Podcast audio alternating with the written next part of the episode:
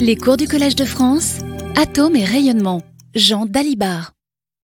Bonjour à toutes, euh, bonjour à tous, et bienvenue dans ce sixième cours de cette série consacrée aux problèmes à trois corps. Et donc euh, le programme d'aujourd'hui, bah, c'est de regarder comment est-ce que l'effet Efimov, donc cette manifestation du problème à trois corps en physique quantique, eh bien, comment cet effet Efimov a pu être exploré récemment dans l'expérience de gaz atome froid. Alors, comme toujours, je commence par vous rappeler le séminaire qu'on va avoir euh, après ce cours. Ce sera un séminaire donné par Tillman Esslinger, qui va nous parler donc de topologie euh, dans l'interaction atome-lumière. Et je vous rappelle que cet après-midi, nous aurons un atelier sur les systèmes ouverts en physique quantique à N-core, avec les orateurs qui sont écrits ici. Donc, euh, Tillman Esslinger réinterviendra pendant l'atelier. Et on écoutera aussi Isabelle Bouchoul, Nathan Goldman, Benjamin Havard, Leonardo Mazza et Adam Naoum. Et enfin, je vous rappelle que le séminaire euh, du 17 mars de Gare Trempe, qui avait été annulé pour euh, des raisons de santé, a été reprogrammé dans la série des, séminaires du laboratoire Kessler-Brossel pour le 28 juin. Bien. Alors, commençons donc par quelques rappels sur ce qu'est l'effet Efimov. Euh, je pense que vous commencez à bien le connaître maintenant. Euh, la situation effimovienne telle que Efimov l'avait envisagée dans, ses premières publications, en 70-71, c'est une situation où on prend trois particules indiscernables, trois bosons en l'occurrence. Donc on prend une fonction d'onde qui dépend des trois positions des particules, psi de R1 R de R3, qui doit être invariante par échange de deux particules. C'est la symétrie d'échange pour trois bosons. Euh, on suppose que ces trois particules interagissent par des potentiels à deux corps, V de R J, euh, ces particules sont à très basse température, donc les interactions se font essentiellement en ondes S, donc elles sont caractérisées par une longueur de diffusion petit a. Et par ailleurs, on suppose qu'on a une situation résonante, donc que la longueur de diffusion petit a est grande devant la portée des potentiels à deux corps, V de RIJ, et plus précisément, le traitement qu'on a fait de l'effet Efimov, nous, on a pris la limite d'un potentiel de portée nulle, B tendant vers 0 en, prenant le pseudo-potentiel décrit via les, conditions limites de Bethe-Pyers. Donc finalement, on a un problème à deux corps qui est caractérisé par un seul nombre, qui est cette longueur de diffusion petit a.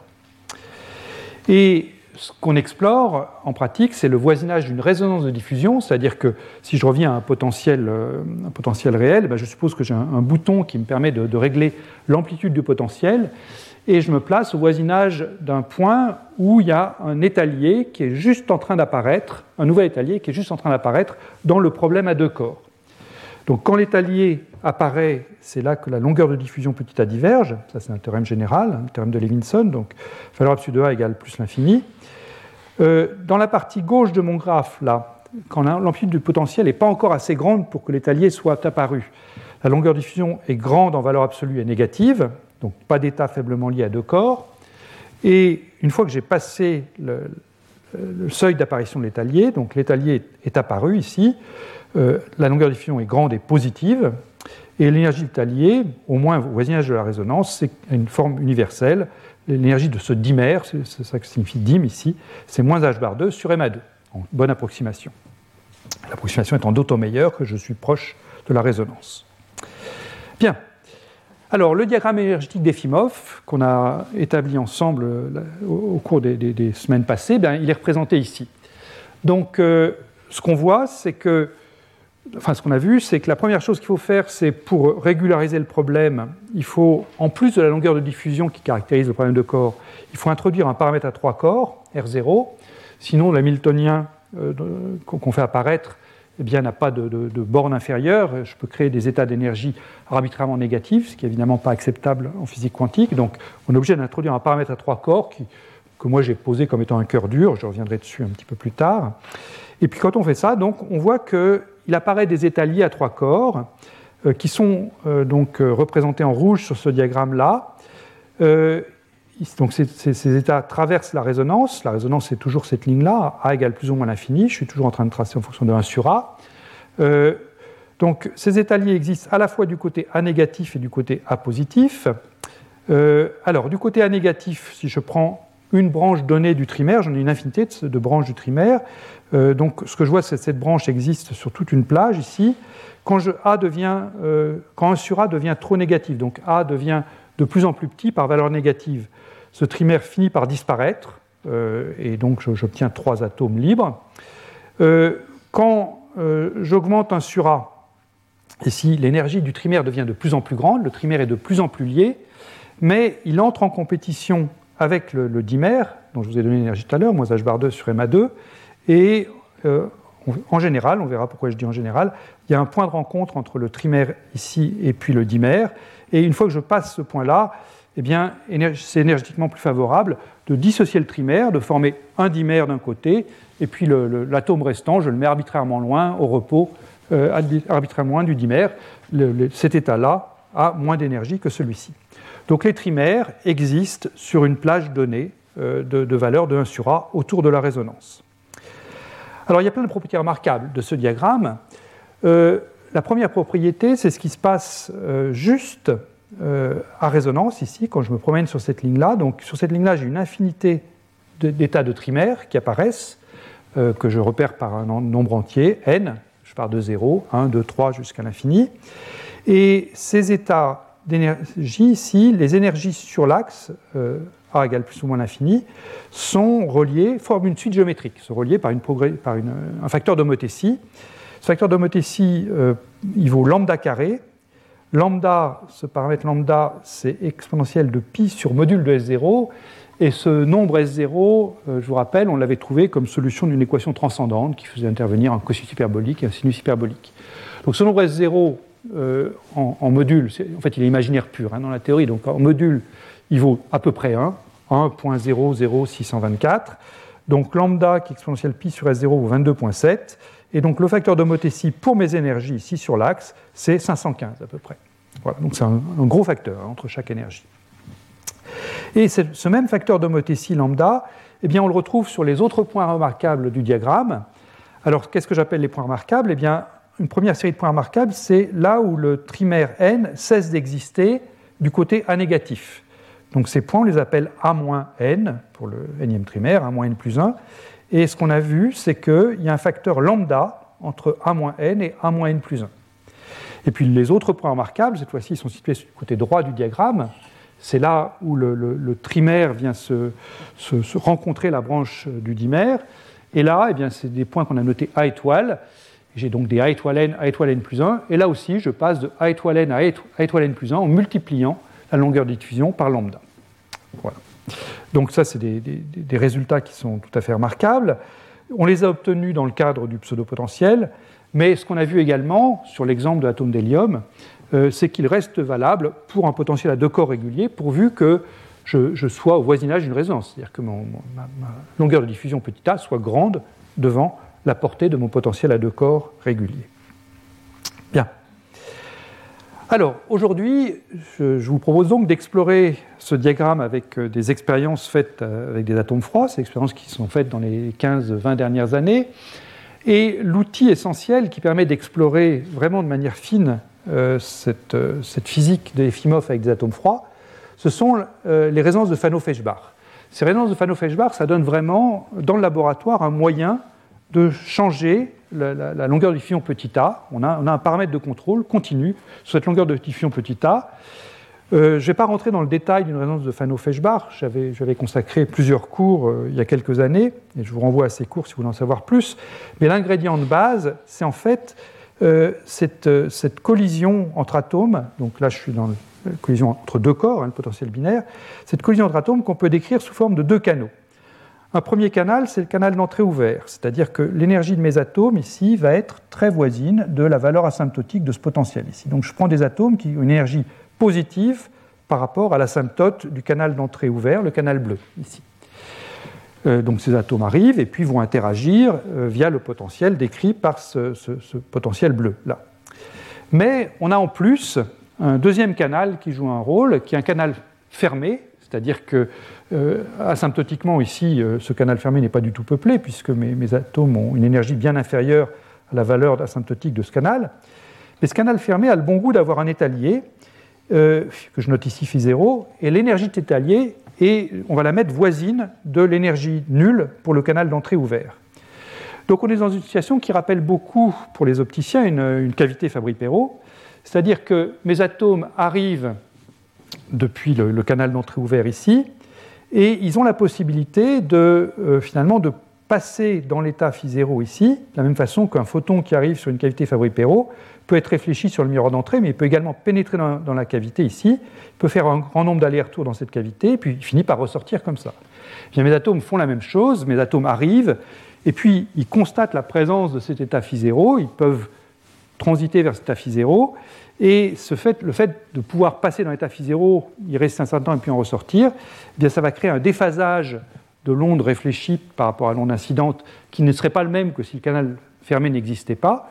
Et c'est ce déphasage additionnel créé par le canal fermé qui joue le rôle, enfin qui, c'est plus que joue un rôle, qui crée la résonance de diffusion, qui crée une divergence de, de, la longueur de diffusion. Alors plus précisément, ce que je vous dis là, c'est vrai pour les résonances larges. Euh, il y a, dans, le cours, on avait identifié deux types, le cours d'il y a quelques années, on avait identifié deux types de résonances, résonance étroite et résonance large.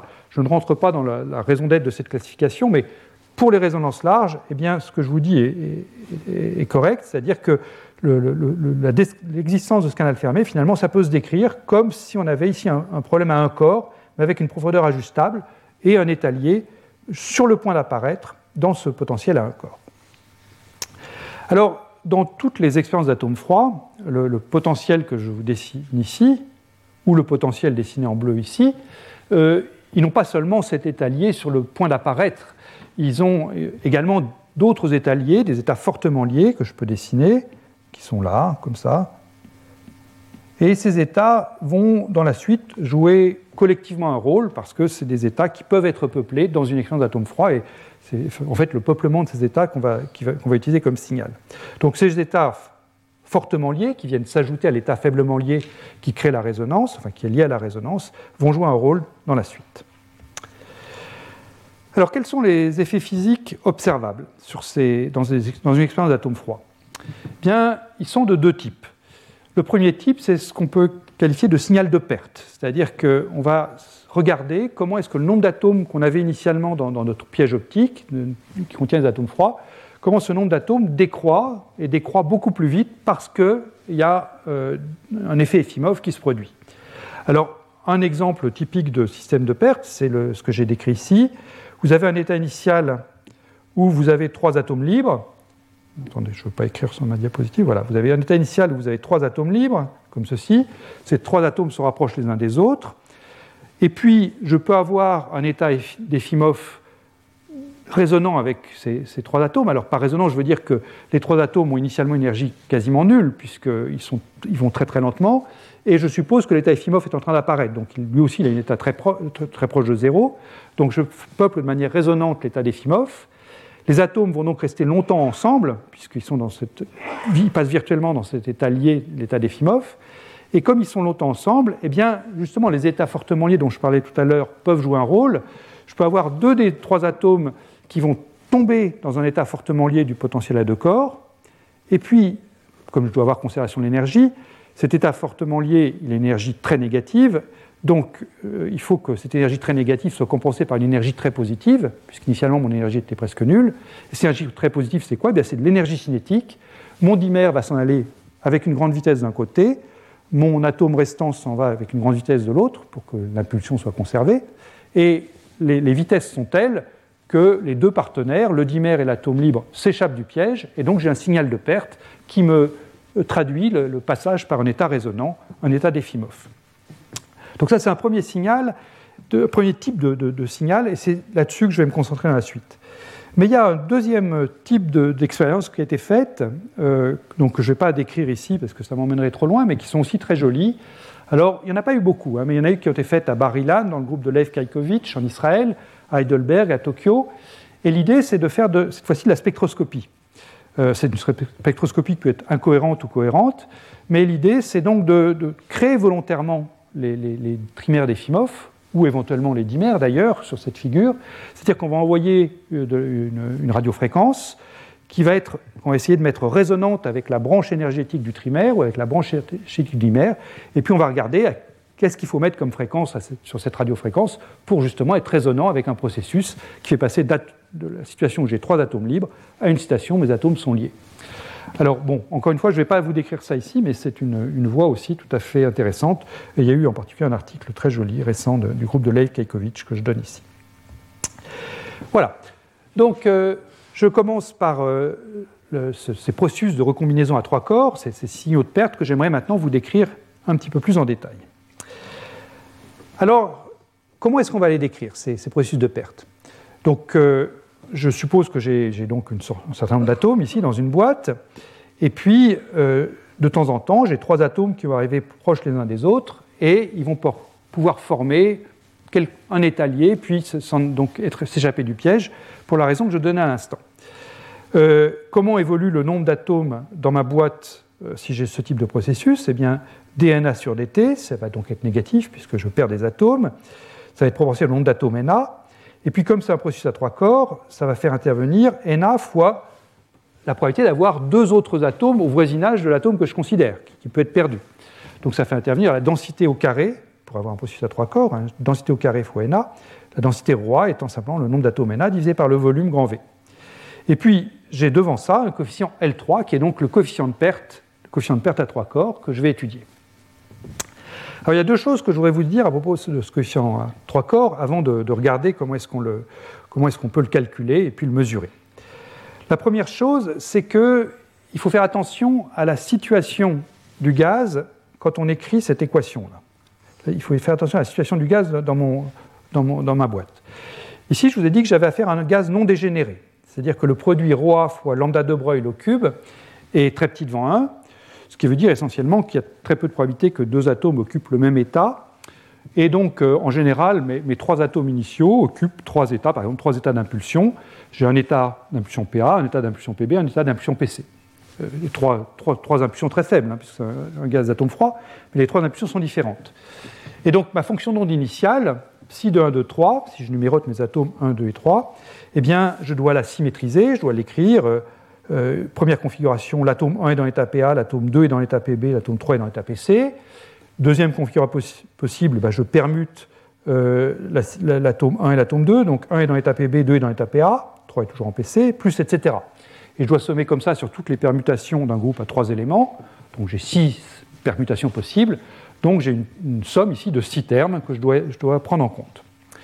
Maintenant, si mon gaz est au contraire très dégénéré, c'est-à-dire si j'ai un condensat de Bose-Einstein essentiellement, si tous les atomes que je dessinais là, en fait, partagent la même fonction d'onde, sont dans le même état d'impulsion, PA, en l'occurrence PA égale 0 si ma boîte est au repos, eh bien à ce moment-là, je dois prendre comme fonction d'onde à trois corps, 1 dans l'état PA, 2 dans l'état PA, 3 dans l'état PA. J'ai un seul terme.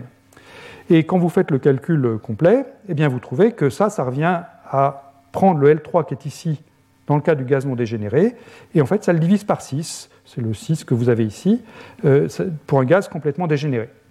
Et euh, cet effet-là, qui est donc euh, quelle est la probabilité finalement d'avoir trois pour une densité moyenne donnée à un corps qui a la probabilité d'avoir deux atomes proches ou trois atomes proches, ben, c'est très voisin de, l'effet Hanbury-Brown et Twist qui est bien connu en optique. et donc, ce n'est pas, pas, une surprise. Mais il faut faire attention. Donc, quand un expérimentateur vient vers vous et dit j'ai mesuré L3, la première question que vous devez lui poser, c'est est-ce que c'était dans un gaz dégénéré ou dans un gaz non dégénéré? Voilà, parce qu'il y a un facteur 6 d'écart entre les deux. Voilà, c'est la première chose que je voulais vous dire. Donc, moi, le L3 que je vais définir dans la suite, c'est toujours pour un gaz non dégénéré. La deuxième chose que j'aimerais définir avec vous, avant de, regarder plus en détail comment le calculer et comment le mesurer, c'est faire une analyse dimensionnelle. Finalement, de quoi est-ce que ce L3 peut dépendre dans, nos, gaz euh, d'atomes froids Bien, commençons donc par regarder la dimension de L3.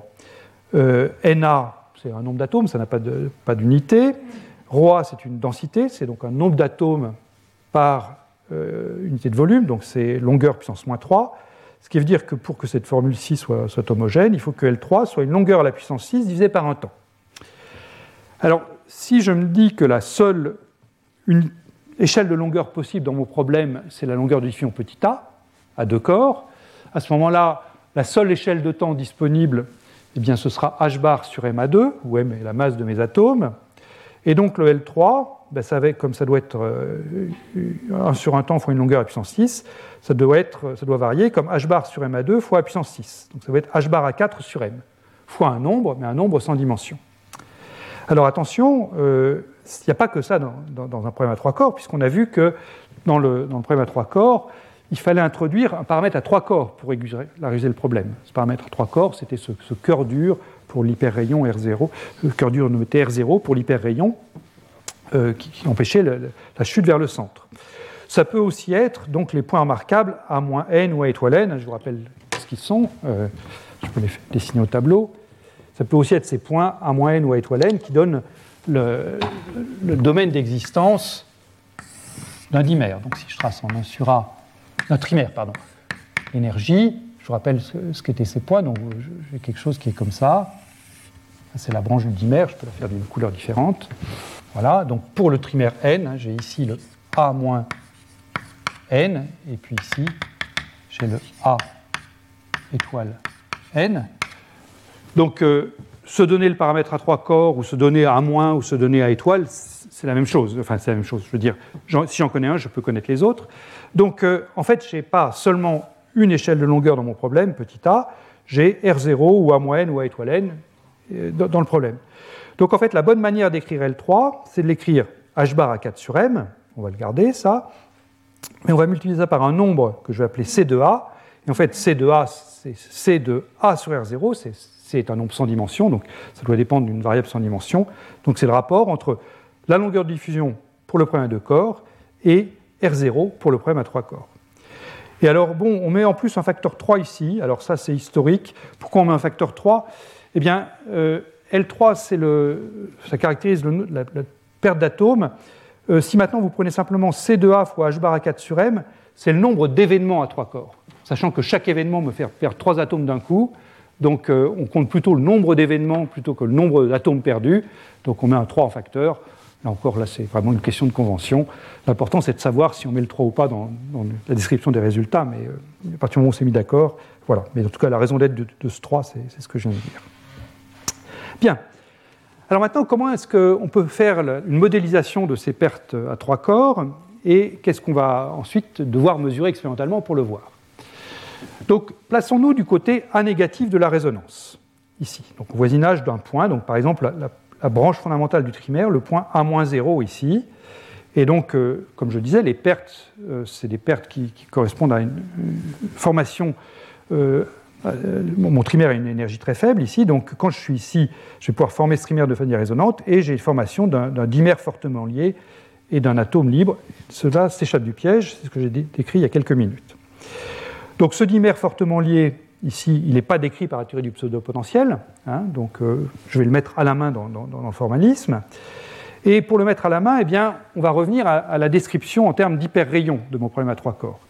L'hyperrayon, je vous rappelle ce que c'est, hein, c'est cette euh, racine carrée de R12 carré plus R23 carré plus R31 carré. L'hyperrayon est grand dès que j'ai une des trois particules qui est loin des autres. Donc, une collision entre trois atomes, ça va se décrire comme un hyperrayon qui est initialement très grand, mais trois atomes se rapprochent l'un des, autres, les uns des autres, donc mon hyperrayon diminue, et puis euh, à un moment, bah, les trois atomes ont atteint leur distance minimale d'approche, et puis repartent loin les uns des autres, et donc l'hyperrayon réaugmente. Voilà.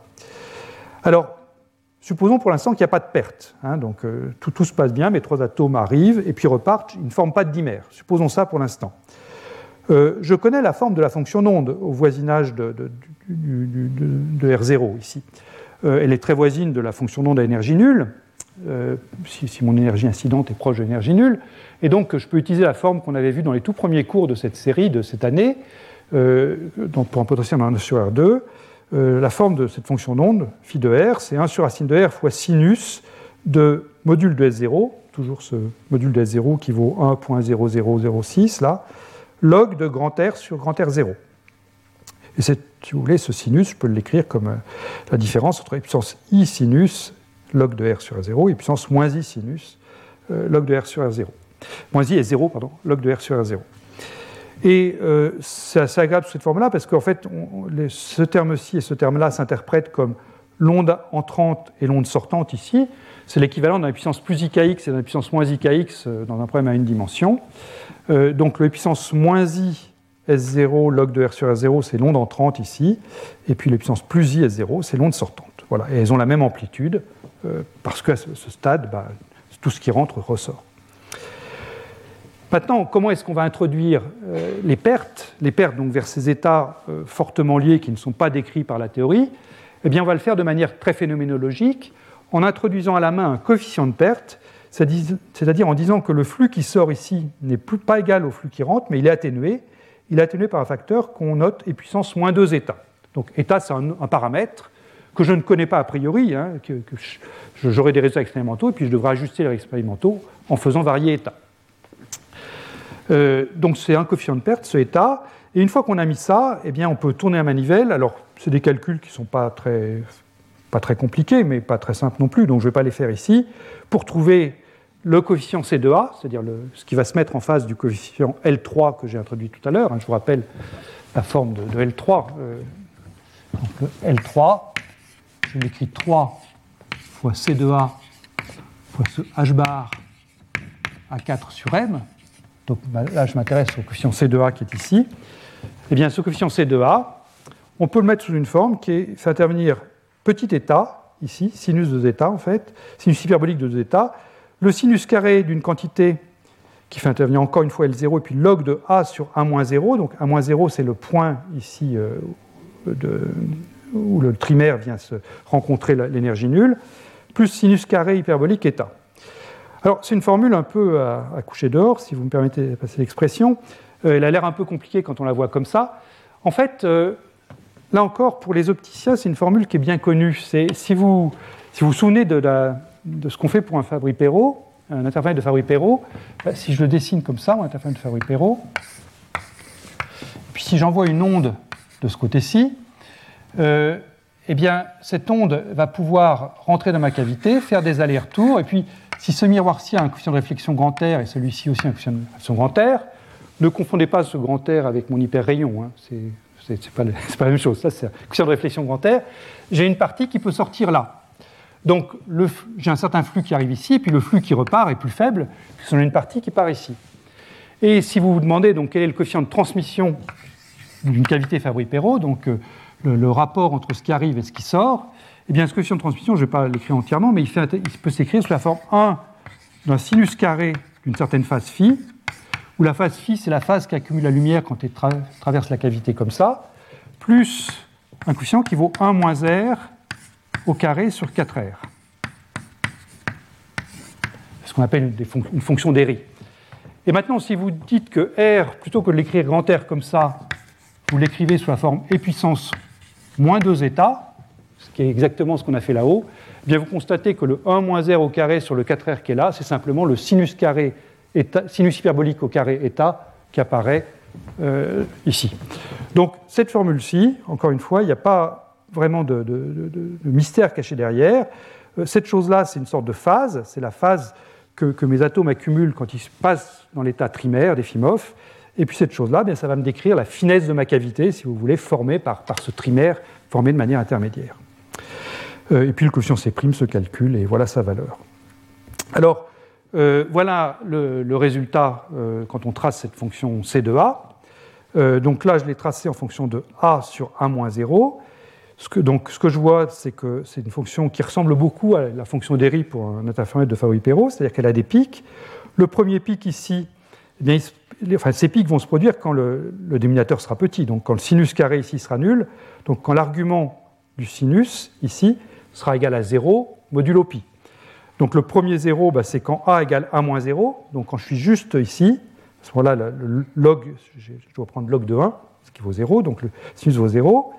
Et puis, si maintenant je vais regarder le deuxième 0, quand est-ce que cette chose-là vaut pi? Eh bien, Pour que cette chose-là vaut pi, il faut que le log de a sur a moins 0 vaille pi sur s0. Donc que a soit égal à a moins 0 exponentielle de pi sur s0. C'est justement le facteur lambda que j'avais introduit tout à l'heure. Donc ce sera quand a sera égal à a moins 1, etc. Donc cette fonction présente des maxima, comme ceci, à chaque fois que je passerai ici par un, point où le trimère, une branche du trimère rejoint le continuum d'énergie nulle. Donc pas de, mystère, on a une fonction qu'on appelle log périodique, et cette log périodicité reproduit à chaque fois les positions de croisement de la branche du trimaire avec l'énergie nulle. Bien. Alors du côté A positif de la résonance, la situation est un petit peu plus difficile à décrire, donc je vais me contenter de donner le résultat sans, démonstration et sans même beaucoup d'explications. Euh, ce n'est pas un processus résonant de ce côté-là. J'ai mes, mes, trois atomes pardon, qui sont ici libres, et puis euh, ils se rapprochent, et puis ils peuvent basculer vers le dimère ici, euh, sachant qu'il y a aussi le trimère qui est présent, mais encore une fois, ce n'est pas un processus résonant, donc c'est un petit peu plus compliqué à décrire.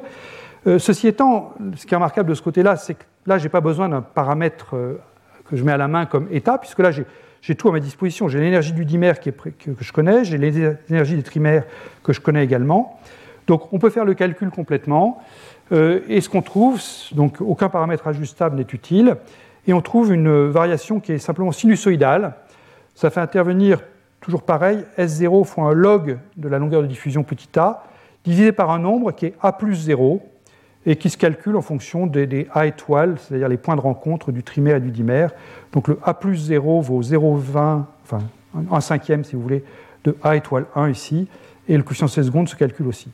Donc on a une fonction qui passe par des minima et des maxima, c'est un sinus carré de, cette, phase-là, qui est ici. Et euh, bon, voilà, donc euh, on le calcule. Pourquoi est-ce que vous avez ce comportement oscillant Alors, c'est ça qui est un petit peu compliqué à comprendre. Euh, c'est pour ça que je n'ai pas, envie de rentrer trop dans les détails. C'est, c'est en fait, c'est un comportement oscillant, ce sinus carré, et c'est parce qu'en fait, il y a plusieurs chemins quantiques qui, qui, conduisent du même état initial, qui est les trois atomes libres, au même état final, qui est la formation de ce dimère ici, faiblement lié assisté par les trimères. Donc il y a plusieurs états finaux qui, contribuent à ce processus-là. Et donc euh, l'interférence entre ces différents états conduit à, cette, euh, à, ce comportement oscillant. Voilà. Donc des minima en chaque point A égale lambda puissance n A plus 0, toujours une fonction log périodique avec le même lambda euh, qui intervient. Bien. Alors, ayant tout ça à notre disposition, qu'est-ce qu'on voit dans les expériences? Quelles sont l'observation des principales caractéristiques? Alors la première expérience publiée euh, date de 2006. Euh, c'est dans le groupe de Rudy Grimm euh, à Innsbruck. je dis la première expérience publiée parce que le groupe de Rudy Grimm avait des indications de cette physique plusieurs années auparavant, mais ils ont été très soigneux, ils ont vraiment voulu vérifier qu'ils ne se faisaient pas avoir par un phénomène parasite qui aurait été moins moins spectaculaire que l'effet Efimov, donc ils ont bien pris leurs précautions et donc leur publication de 2006 était vraiment imparable, elle était tout à fait incontestable. Alors, ces, expériences portaient sur le césium. Euh, césium préparé dans son état hyperfin fondamental. Je vous rappelle que le césium a deux, enfin, un niveau fondamental électronique qui est clivé en deux états hyperfins, F égale 3 et F égale 4. C'est cette transition qui sert à définir l'unité de temps Hein, les horloges atomiques fonctionnent, euh, les horloges atomiques primaires fonctionnent sur la transition entre les deux niveaux hyperfins du césium. Bien là, on prend l'état hyperfin du bas, le F égale 3, et on prend même l'état magnétique M égale 3, qui est donc l'état le plus bas de, tous les états magnétiques issus du F égale 3. Euh, on a une résonance de Feshbach qui se produit à champ relativement faible, euh, quelques Gauss. Donc les, expériences que je vais vous décrire sont faites à peu près ici pour un champ magnétique de, de 7-8 Gauss. Donc là, vous avez la longueur de diffusion en unité du millier de rayons de bord, ici. Donc ici, on va travailler dans, un domaine où la longueur de diffusion est de l'ordre de 1000 rayons de bord. Euh, le rayon de bord, c'est 0,5 angstrom, donc ça fait 500 angstrom, 50 nanomètres pour la longueur de diffusion. Euh, et voilà ce qu'ils ont observé. Ils ont donc, euh, on est du côté négatif de la résonance, hein, donc on est, par ici. Euh, et ils ont observé un très joli pic euh, de taux de relaxation à trois corps L3. Donc là, je vais tracer L3 puissance 1 quart en unité arbitraire. Et ils voient un très joli pic ici de ce taux de relaxation. Alors ils voient quand ils se mettent à basse température, et ça c'est vraiment important, il faut toujours être à très basse température, des grandes longueurs de De Broglie pour nos atomes initiaux, si on veut révéler des, structures très fines pour avoir une bonne résonance entre les atomes initiaux et puis l'état d'Efimov qui lui-même est à énergie quasi nulle. Euh, il ne faut pas que les atomes soient chauds, sinon on ne voit pas grand-chose. D'ailleurs, vous avez la, même, résonance, mais explorée avec des atomes qui sont à 200 nanokelvin. Ce n'est pas beaucoup, 200 nanokelvin. Mais néanmoins, vous voyez que le pic est beaucoup moins bien marqué. Donc, il voit un beau pic qu'on interprète, et ils ont raison de l'interpréter comme ça, comme étant le, A-0, c'est-à-dire finalement, si je le dessine là, comme étant le, premier trimère ici, le A-0, pour l'atome de césium. Donc ils voient ce point-là.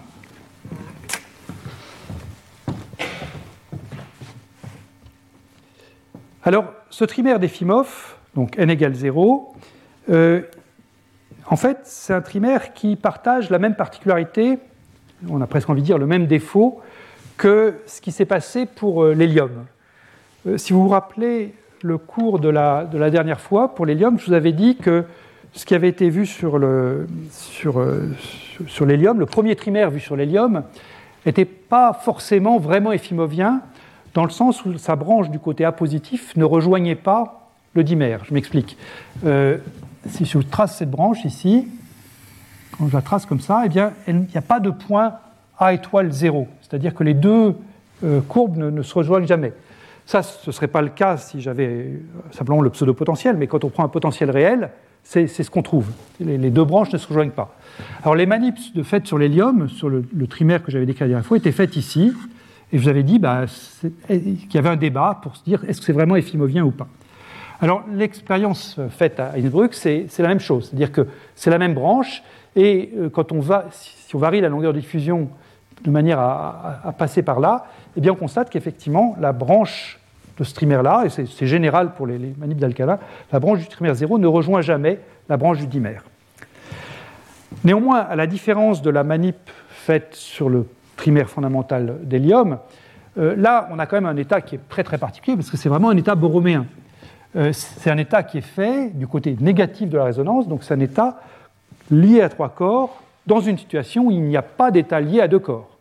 Alors que pour le trimère de l'hélium, c'était une manip faite du côté A positif, donc il y avait à la fois des dimères et ce trimère qui pouvait exister.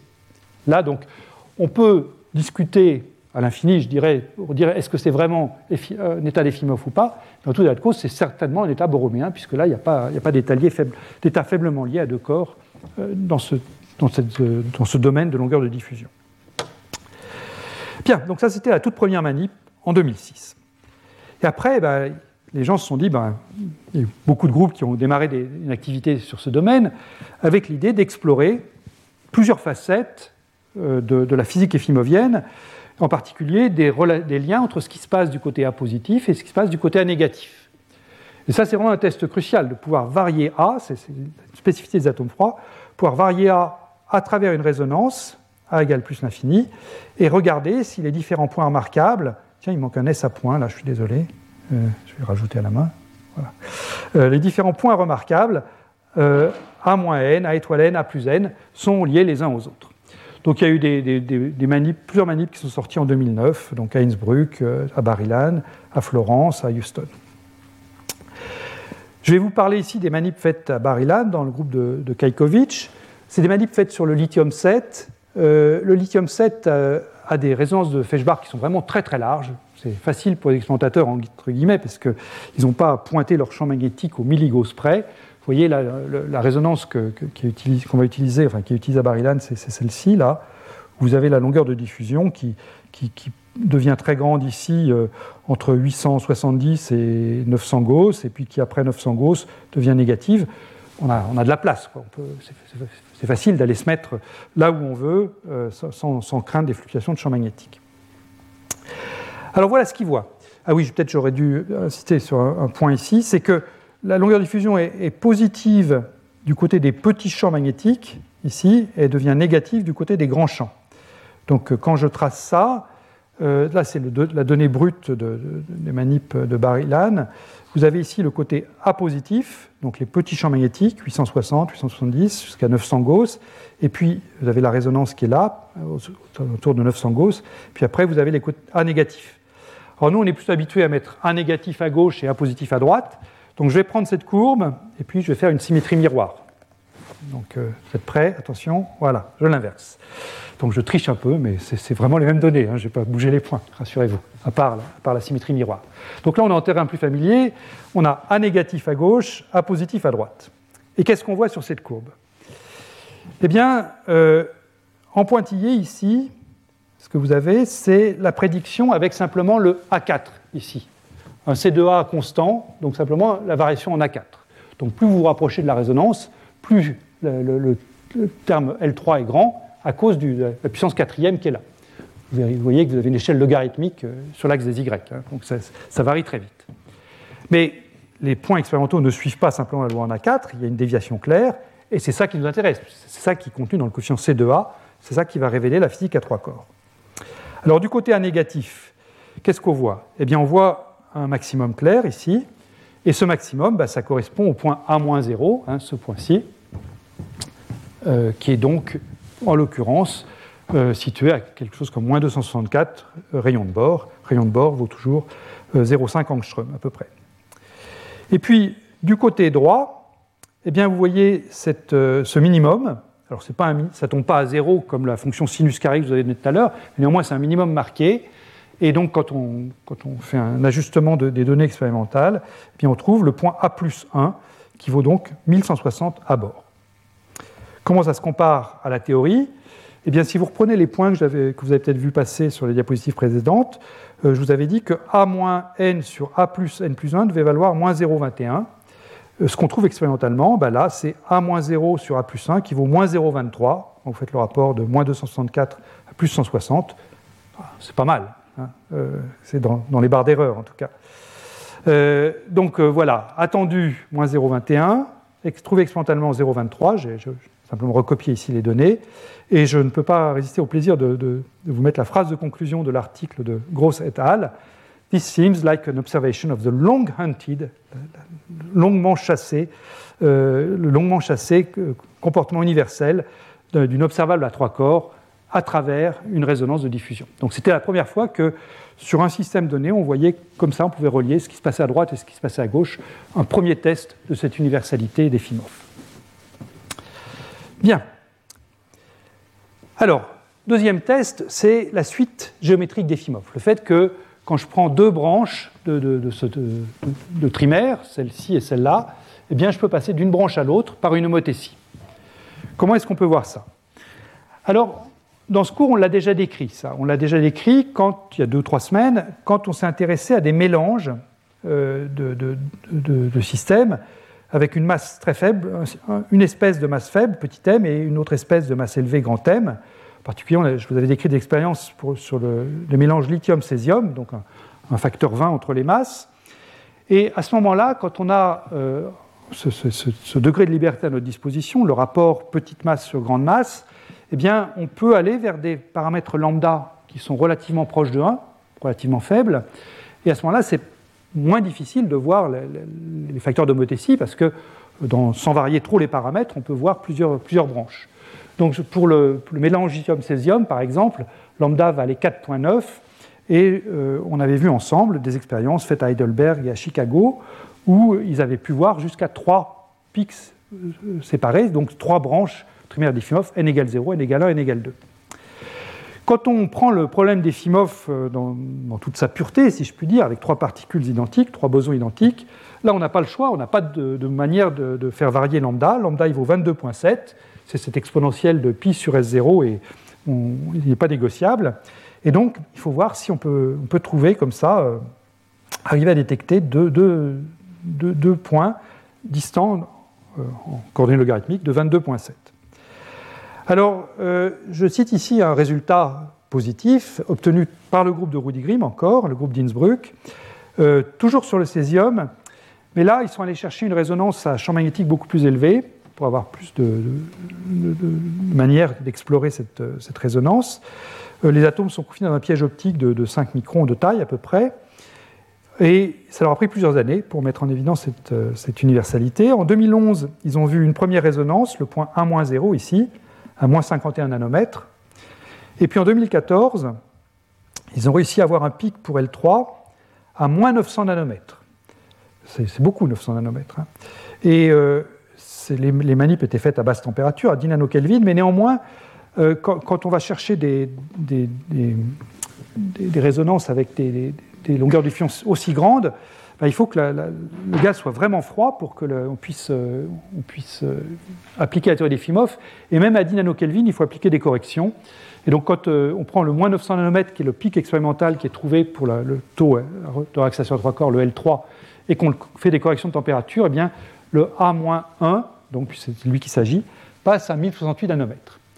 Et quand vous faites le rapport entre les deux, eh bien, vous trouvez 1068 sur 51, vous trouvez 21.0, là où vous devriez trouver 22.7. Je dirais que c'est compatible avec la prédiction des FIMOF. Euh, c'est moins loin que 2 sigma, donc, euh, donc tout va bien. J'attire votre attention donc sur, les valeurs ici. Je vous dis 900 nanomètres c'est grand, 1000 nanomètres c'est grand. 1000 nanomètres c'est un micron, donc un micromètre. Euh, ce qui veut dire que donc, les tailles des objets qu'on est en train de considérer, c'est des objets atomiques. Les atomes ont une taille de l'ordre de l'angstrom, mais néanmoins, les tailles des objets qu'on est en train de considérer, c'est un micron. C'est 10 000 fois plus grand que la taille d'un atome.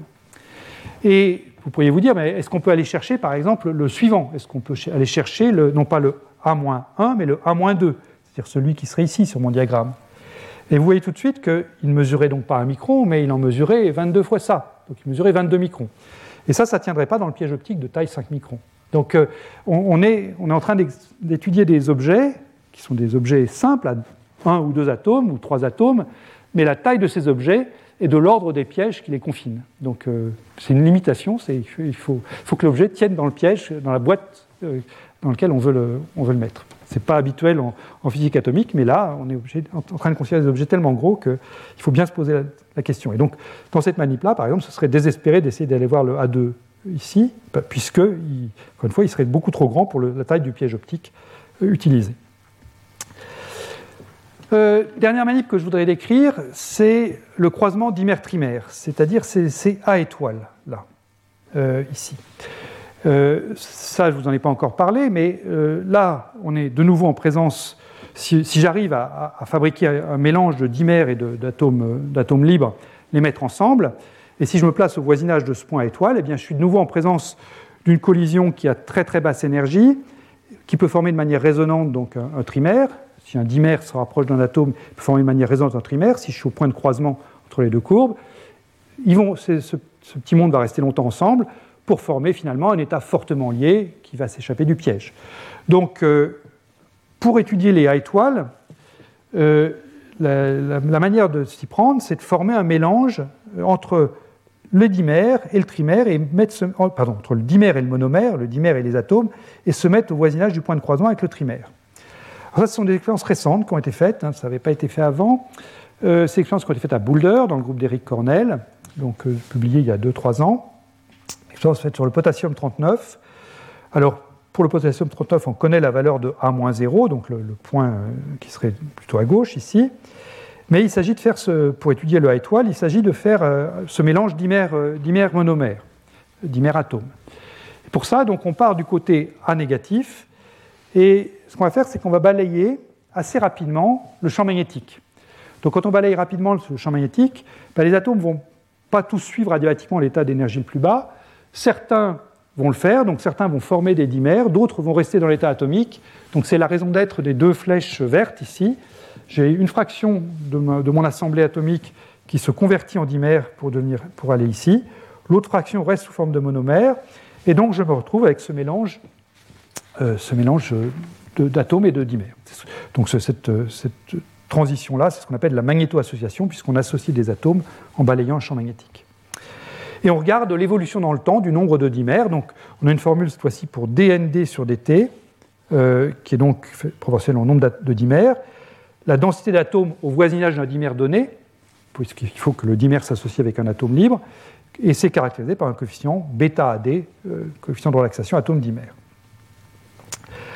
Alors, donc ces expériences euh, de, Boulder ont donc essayé de mesurer ce bêta AD ici, et voilà le, résultat.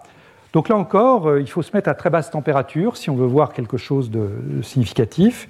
Donc ici, vous avez toute une série de courbes, les plus, les plus basses, là où la résonance est la moins marquée, sont des, des, faites à 200 nanokelvin, les plus hautes sont faites à 60 nanokelvin. Et de cette, de cette manip-là, ben, on extrait la valeur de A étoile 1. Euh, je vous rappelle qu'il n'y a pas de A étoile 0. Hein. Le A étoile 0, il est repoussé à l'infini. La branche 0 ne coupe jamais la branche du dimère. Donc celui qu'on peut mesurer, c'est le premier ici, c'est pour n égale 1. Donc le A étoile 1 est mesuré Et euh, le, résultat, en l'occurrence, c'est 46 nanomètres. je vous ai dit qu'on savait déjà ce que valait A étoile 0, il valait 48. Donc on trouve un rapport A étoile 1 sur A étoile 0 qui vaut 46 sur 48, ça vaut à peu près 1. Et la valeur attendue est effectivement de l'ordre de 1. Donc là encore, tout ça c'est dans les barres d'erreur. On a un bon accord avec la théorie sur ce, point-là. Donc, je fais le bilan de ces mesures. Euh, pour une branche donnée du trimaire, ce qui a été établi expérimentalement, c'est une relation entre des points remarquables, c'est-à-dire entre le A- qui est ici, qui est le seuil d'apparition du trimaire, le A étoile, c'est l'expérience de Boulder que je viens de vous décrire, qui est le point de rencontre entre une branche du dimère et la branche du trimaire, et puis ce A+, euh, c'est pas moi qui ai inventé les notations, hein, c'est les notations standards, A+, qui est le minimum du taux L3 pour un gaz d'atome. Et puis par ailleurs, donc, on, a fait, on, a, pu tester le lien entre deux branches successives du trimaire, A-0 et A+0. Et, pardon, A-0 et A-1. Et tout ça donc, donne un bon accord avec le modèle d'Efimov, c'est vraiment remarquable. Il y a des déviations résiduelles qui sont bien expliquées. Il y a les effets de température non nuls que j'ai mentionnés. Il y a aussi le fait que toutes ces manips, comme vous le voyez, sont faites sur les deux branches les plus basses, la branche n égale 0 et la branche n égale 1. Et pour ces branches-là, on ne s'attend pas à ce que l'universalité d'Efimov soit parfaite. L'universalité d'Efimov, euh, normalement, on l'obtient asymptotiquement quand on va vers des n de plus en plus élevés. Mais je dirais, ce qu'on voit, c'est qu'en fait, déjà pour les branches les plus basses, n égale 0, n égale 1, ça marche quand même pas mal. Voilà. Mais vous trouvez dans la littérature des, articles théoriques qui décrivent les déviations à l'universalité liées précisément au fait qu'on est en train de regarder des branches qui sont, qui sont très basses, qui ne sont pas des branches de n élevées. Bien. Alors j'en viens maintenant au paramètre à trois corps, qui a représenté euh, une vraie surprise dans le domaine. Alors ce paramètre à trois corps, je commence par vous rappeler de quoi il s'agit. Dans la théorie du pseudo, basée sur le pseudo-potentiel, celle qu'on a développée ici, c'était un paramètre qui était complètement ad hoc, indépendant, qu'on a introduit à la main pour régulariser le problème à trois corps. Je vous rappelle qu'on arrive à une équation, si je me mets à, résonance, hein, si je me mets à petit a égale l'infini, plus ou moins l'infini, on arrivait pour la fonction d'onde euh, radiale, phi de r, euh, donc qui dépend de l'hyperrayon, on arrivait à une équation du type moins d2 phi sur dr2 plus un potentiel en 1 sur r2 phi de r égale epsilon phi de r, où epsilon c'est juste l'énergie réduite, me sur h bar 2, et le coefficient alpha qui vient ici, c'était simplement ce module de S0 carré plus 1 quart. Donc alpha était négatif, c'est un potentiel attractif en 1 sur R2 que j'ai dessiné ici, et je vous rappelle que il faut régulariser ce potentiel pour avoir un spectre lié, je l'ai encore dit en introduction, et donc euh, ce qu'on a fait ensemble, nous, c'est qu'on a mis un cœur dur en R0. Il y a d'autres moyens de le régulariser, mais de tout état de cause, il faut introduire un paramètre pour éviter la chute vers le centre. Et c'est ça qui nous donnait après cette solution d'énergie nulle, qui donc euh, a le bon goût de s'annuler en R0, puisque j'ai un sinus de log de R sur R0. Donc euh, quand R égale R0, j'ai sinus de 0 ici. Et une fois que je connais R0, comme j'ai déjà dit, on connaît la position des points observables, les A-, les A+, les A étoiles. Une question qui s'est posée dès les débuts de l'exploration de, la physique d'Efimov, c'est si maintenant on ne prend pas un pseudo-potentiel qui n'a qu'un nombre euh, à, notre disposition, la, longueur du fion petit a, mais si on prend. Euh, ça marche le micro là? Oui, pardon. Si on prend euh, un potentiel de portée finie petit b, à ce moment-là j'ai une deuxième longueur à ma disposition, la portée du potentiel. Une question qui s'est posée, c'est est-ce qu'il y a un lien entre la portée petit b et R0 C'est-à-dire que, puisque j'ai une deuxième longueur à disposition, peut-être que c'est elle qui va jouer le rôle de paramètre à trois corps. Alors les gens ont exploré des potentiels qui étaient pertinents à l'époque. Euh, à l'époque, je vous ai dit, on s'intéressait surtout à des effets de physique nucléaire. En physique nucléaire, les potentiels sont toujours à courte portée, décroissent très vite quand, les distances augmentent, ils décroissent exponentiellement vite. Et donc les gens ont pris des potentiels de type V0 exponentielle moins R12 sur la portée petit b, et ils ont fait varier des paramètres du, du, potentiel, et ils n'ont pas vu qu'il y avait de corrélation entre petit b et le paramètre à trois corps. Donc la, la conclusion, en anglais on dirait le common wisdom, c'était qu'il n'y avait pas de, de, corrélation entre le paramètre à trois corps et petit b. Et quand les atomes froids sont arrivés, on a continué à penser ça. Jusqu'à ce que les gens ben, se décident à mesurer le paramètre à trois corps à partir de toutes les expériences que je vous ai données tout à l'heure. Donc en fait, on ne mesure pas R0 dans les expériences, on mesure les A- ou les A étoiles. Donc prenons A- par exemple. Ils ont tracé A- en fonction du rayon de Van der Waals, qui est la portée du potentiel en physique atomique euh, entre deux atomes neutres. Hein. les, atomes neutres euh, en, physique atomique interagissent à longue distance par potentiel en 1 sur R6, donc caractérisé par un coefficient C6. Donc on peut fabriquer une longueur à partir de ça, qui est le rayon de Van der Waals, qui est écrit ici, mc6 sur h bar 2 puissance 1 quart. Et donc ce que j'en fais, c'est qu'ils ont tracé la caractéristique mesurée, en l'occurrence A-0, enfin, divisé par ce rayon de Van der Waals, pour différentes espèces atomiques. Et vous avez le résultat ici. C'est un tir groupé. Euh, vous trouvez que A-0, c'est toujours à peu près, c'est toujours, sauf euh, un cas que je vais discuter dans un instant, de l'ordre de 10 fois euh, le rayon de Van der Waals. Et ce n'est pas du tout aléatoirement réparti, mais c'est toujours à peu près la même chose. Alors en fait, euh, ici, donc, vous avez les différentes espèces atomiques. Ici, vous avez du césium, ici du rubidium, du potassium, du lithium, euh, encore du potassium ici. L'abscisse ici, c'est la largeur de la résonance, S13. Et je vous ai dit tout à l'heure qu'on classait les résonances Fanou-Feshbach entre des résonances larges, en l'occurrence S13 plus grand que 1, et des résonances étroites, S plus petit que 1. Euh, et le modèle que, j'ai exploré jusqu'à maintenant, ça correspond à des résonances larges, donc des, atomes situés ici, dans cette partie-là du diagramme. Si je vais vers des S petits, à ce moment-là, les deux canaux jouent vraiment un rôle. Je ne peux pas me ramener à un modèle à un seul canal. Et donc là, ce qu'on voit, c'est que le, en fait, le, le, le, lien entre A- et le rayon de Van der Waals, c'est beaucoup moins bon. Mais si on se limite à des, situations qui sont bien décrites par un modèle à un canal, eh bien clairement, on peut dire que le paramètre à trois corps n'est pas du tout un, nombre aléatoire, mais il est verrouillé sur le de Van der Waals. Avec euh, donc cette, loi, à moins sur le rayon de Van der Waals égale de l'ordre de moins, de moins 10, plus ou moins 1.5. Alors comment comprendre ça? Ben, Première chose, c'est on peut revenir faire des calculs numériques et se dire, ben, si maintenant on ne met pas un potentiel exponentiel comme ce qui avait été fait avant, mais on met un potentiel qui varie comme 1 sur R6 à l'infini, est-ce qu'on retrouve le résultat expérimental? La réponse est oui. Euh, si vous mettez un potentiel qui varie en moins 6 sur R6 à longue distance, et puis vous lui mettez un potentiel à courte distance qui empêche les atomes de tomber l'un vers l'autre, donc ce qu'on prend souvent, c'est ce qu'on appelle un potentiel de Lennard-Jones, plus C12 sur R12, donc j'ai toujours mon rayon de Van der Waals qui est ici, qui est défini à partir de C6. Euh, ici, vous avez le A- calculé sur le rayon de Van der Waals en fonction de C12 essentiellement. Alors, euh, ce que je veux dire plus précisément, c'est que là, les, gens qui ont fait ça, c'est le groupe de Chris Green et José Duncao. Euh, ils ont fait varier C12 pour augmenter le nombre d'étaliers dans le potentiel à deux corps. Quand vous tracez ce potentiel moins C6 sur R6 plus C12 sur A12, vous avez un potentiel qui ressemble à ça. Et quand on fait varier le coefficient C12, eh bien, on met de, plus en plus d'étaliers dans ce potentiel. Donc ici, vous avez, quand il y a un étalier seulement, donc, euh, un seul étalier, ça veut dire que le, C12 est grand, en fait, euh, la répulsion arrive vite. Et puis si vous mettez de plus en plus d'étaliers, c'est que vous diminuez C12 pour avoir un puits de plus en plus profond. On va jusqu'à 10 étaliers, et ce qu'on voit, c'est qu'on trouve un A- sur rayon de Van der Waals, qui est de l'ordre de 10, tout comme dans les expériences. Donc, il n'y a pas de doute, euh, ça confirme le lien trouvé expérimentalement, ce rapport de l'ordre de 10 entre 1- et le rayon de Van der Waals. La question maintenant, c'est comment comprendre ça? Alors ça, je vais, essayer de vous l'expliquer un petit peu au tableau. Euh, ça va m'amener à, faire à revenir sur la manière de traiter l'équation de Schrödinger quand on a affaire non pas au pseudo-potentiel, mais à un potentiel binaire quelconque.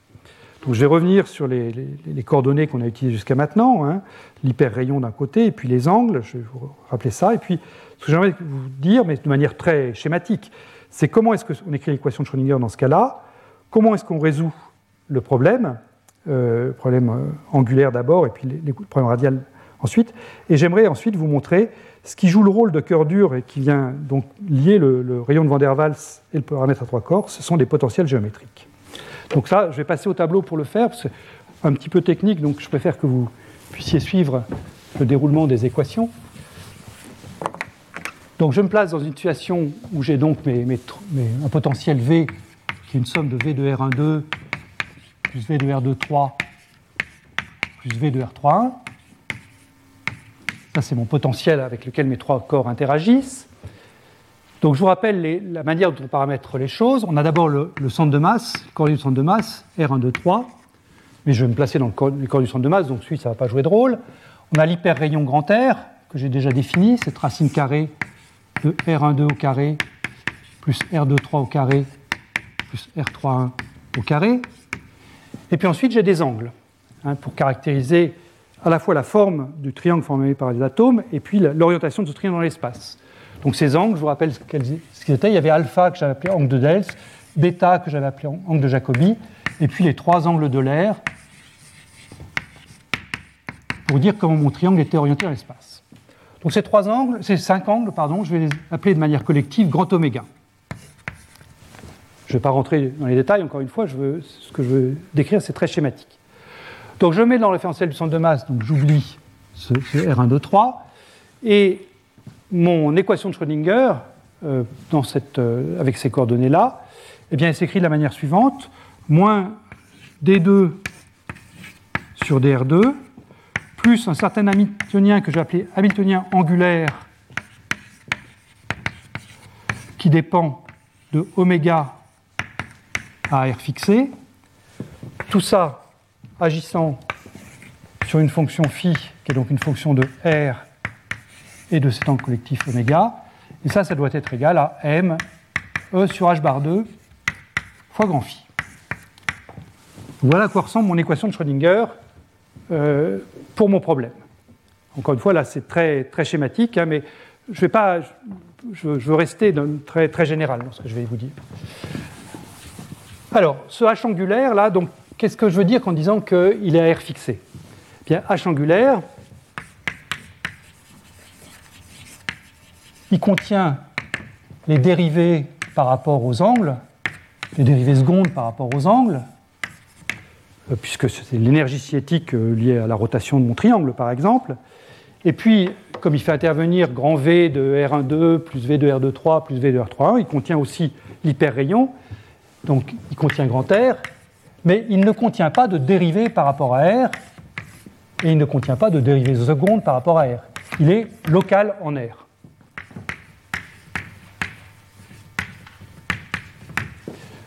Donc ça, ça veut dire que je peux commencer par résoudre le problème angulaire avant d'attaquer le problème frontal avec les, six variables. Ici, je peux commencer par résoudre un problème à cinq variables, qui est le problème aux valeurs propres pour l'hamiltonien angulaire. Donc le h angulaire, je vais chercher ces valeurs propres, qui vont donc être des fonctions que je vais noter grand F, qui sont des fonctions de oméga à R fixé, égale donc, euh, je ne souviens plus comment je voudrais les noter, epsilon, je crois. Oui, c'est ça, epsilon. Epsilon, grand F de oméga à R fixé. Alors, quand je résous ce problème, je trouve donc toute une série de vecteurs propres et de valeurs propres. Donc, ces valeurs propres et ces vecteurs propres, epsilon j. Et mes fj, donc, euh, je peux les choisir formant une base orthonormée de l'espace associé à l'angle donc, euh, je vérifie que je n'ai pas oublié de choses. Non, c'est ça. Donc, les FJ forment une base orthonormée.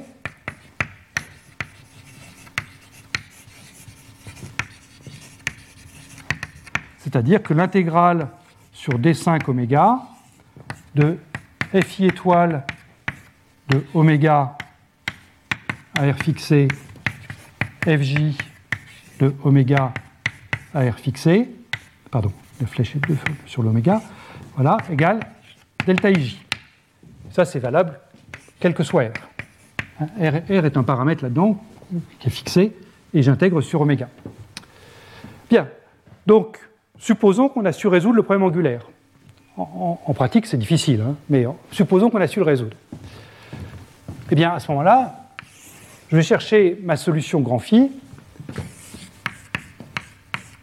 de R et de oméga sous la forme suivante. Je vais prendre une somme de j égale 0 à l'infini, donc je vais faire une somme sur tous mes fj ici, de certaines fonctions phi j de r fois fj de oméga r fixé. C'est normal que je peux développer comme ça, puisque si je fixe r ici, phi est une fonction d'oméga, donc je peux toujours la développer sur ma base orthonormée des fj, Puis ensuite, quand je fais varier R, eh bien, les coefficients de ce développement sont des fonctions de R. Donc ça, c'est une forme générique une fois que j'ai résolu le problème angulaire. Et maintenant, si je reporte cette forme-là dans mon équation qui est écrite ici, qu'est-ce que j'obtiens? Eh bien, j'obtiens d'abord le moins d2 sur dr2 de grand phi de r et d'oméga, que je ne vais pas expliciter pour l'instant, plus donc somme l'hamiltonien angulaire ici agissant sur cette somme, mais l'hamiltonien angulaire ne touche pas au phi puisque R est spectateur, hein, euh, donc mon hamiltonien angulaire va agir seulement sur fj, et quand il agit sur fj, eh j'utilise le fait que c'est un état propre. Donc ça, ça va me donner une somme sur j égale 0 à l'infini de phi de R fois la valeur propre epsilon j fois le fj dont je suis parti. Oméga R fixé. Et donc ça, c'est égal à m e sur h bar 2, somme sur tous les j des phi j fj. Je ne remets pas les variables. Et une fois qu'on a ça, eh bien, on va projeter cette équation sur un des fi particuliers. Donc pour projeter l'équation, tout ce que je fais, c'est que je multiplie par un FI de oméga R fixé, je multiplie cette équation et j'intègre sur tous les oméga. C'est une opération de projection tout simplement. Et j'obtiens donc l'équation que je vais discuter maintenant. Donc j'ai ce terme-ci, moins l'intégrale de, D, 5 oméga. Pardon, je vais mettre un FI étoile ici. FI étoile de euh, D2 sur DR2 de grand phi ça, c'est le premier terme. Je mets entre parenthèses ici. Et puis ensuite, le reste, c'est facile, puisque le reste, c'est juste une opération de projection sur un FI donné. Mais comme mes FIJ forment une base orthonormée, le seul terme qui va rester dans la somme, ce sera le terme I égale J là-dedans. Donc plus phi de R epsilon. Alors epsilon c'est une je ne l'ai pas dit, mais euh, dépend de R ici. Hein. R est une variable, donc epsilon i dépend de R égale ME sur H bar 2 phi I de R. Voilà. Bon, ça a l'air bien, bien formel tout ça, mais vous allez voir pourquoi est-ce que je, en venir là, pourquoi j'écris tout ça, pour, en venir à, l'émergence d'un potentiel géométrique, c'est ce que j'ai annoncé sur la diapositive, l'émergence d'un potentiel géométrique qu'on va, va pouvoir interpréter physiquement. Alors, euh, notre vie serait simple si cette chose-là était calculée, donc essayons de le calculer. Qu'est-ce que je vais trouver quand je vais calculer ça? Donc je vais prendre la dérivée seconde de grand phi par rapport à r. r intervient à la fois ici et puis là. Donc quand je prends ma dérivée seconde, d2 grand phi sur dr2, eh bien je peux prendre la dérivée seconde de phi j, enfin c'est grand phi ici, donc ça peut faire intervenir la somme de D2 phi sur dr2 fois donc le grand f. Je peux avoir deux fois les dérivées premières d phi sur dr, df j sur dr. Et puis je peux avoir la dérivée d2f j sur dr2 fois phi Bien. Alors, ce terme-là, je vais l'appeler 1, et ces termes-là, je vais les appeler 2. Si je regarde seulement la contribution du terme 1, qu'est-ce que je vois? Donc je prends ce terme-ci, qui est proportionnel à fj, et je le reporte dans mon intégrale. Donc je vois une intégrale de fi étoile fj. Donc là, j'utilise simplement le fait que j'ai une base orthonormée, donc j'obtiens 1. Et donc si je prends seulement le terme 1, l'équation à laquelle j'arrive, quand je remplace donc ce, terme-ci par la contribution de i égale j avec la dérivée, bah, c'est tout simplement moins d2 phi sur dr2 plus epsilon i de r phi de r égale ME sur h bar 2 phi de r. Ça, c'est un résultat qu'on a déjà utilisé plein de fois. C'est simplement l'approximation adiabatique.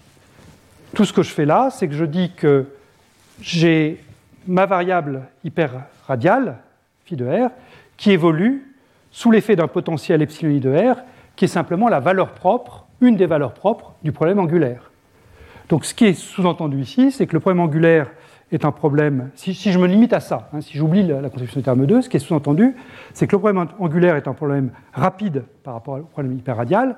Donc je cherche l'état propre du problème angulaire et j'injecte ensuite dans le problème radial comme potentiel la, valeur propre du problème angulaire. Donc epsilon i de r joue le rôle d'un potentiel pour le mouvement hyperradial. Bien, ça c'est ce qu'on fait, c'est l'ordre zéro, si vous voulez, de l'approximation adiabatique. Maintenant, si je veux être complètement correct, ce qu'il faut que je garde, fasse, c'est que je garde tous les termes de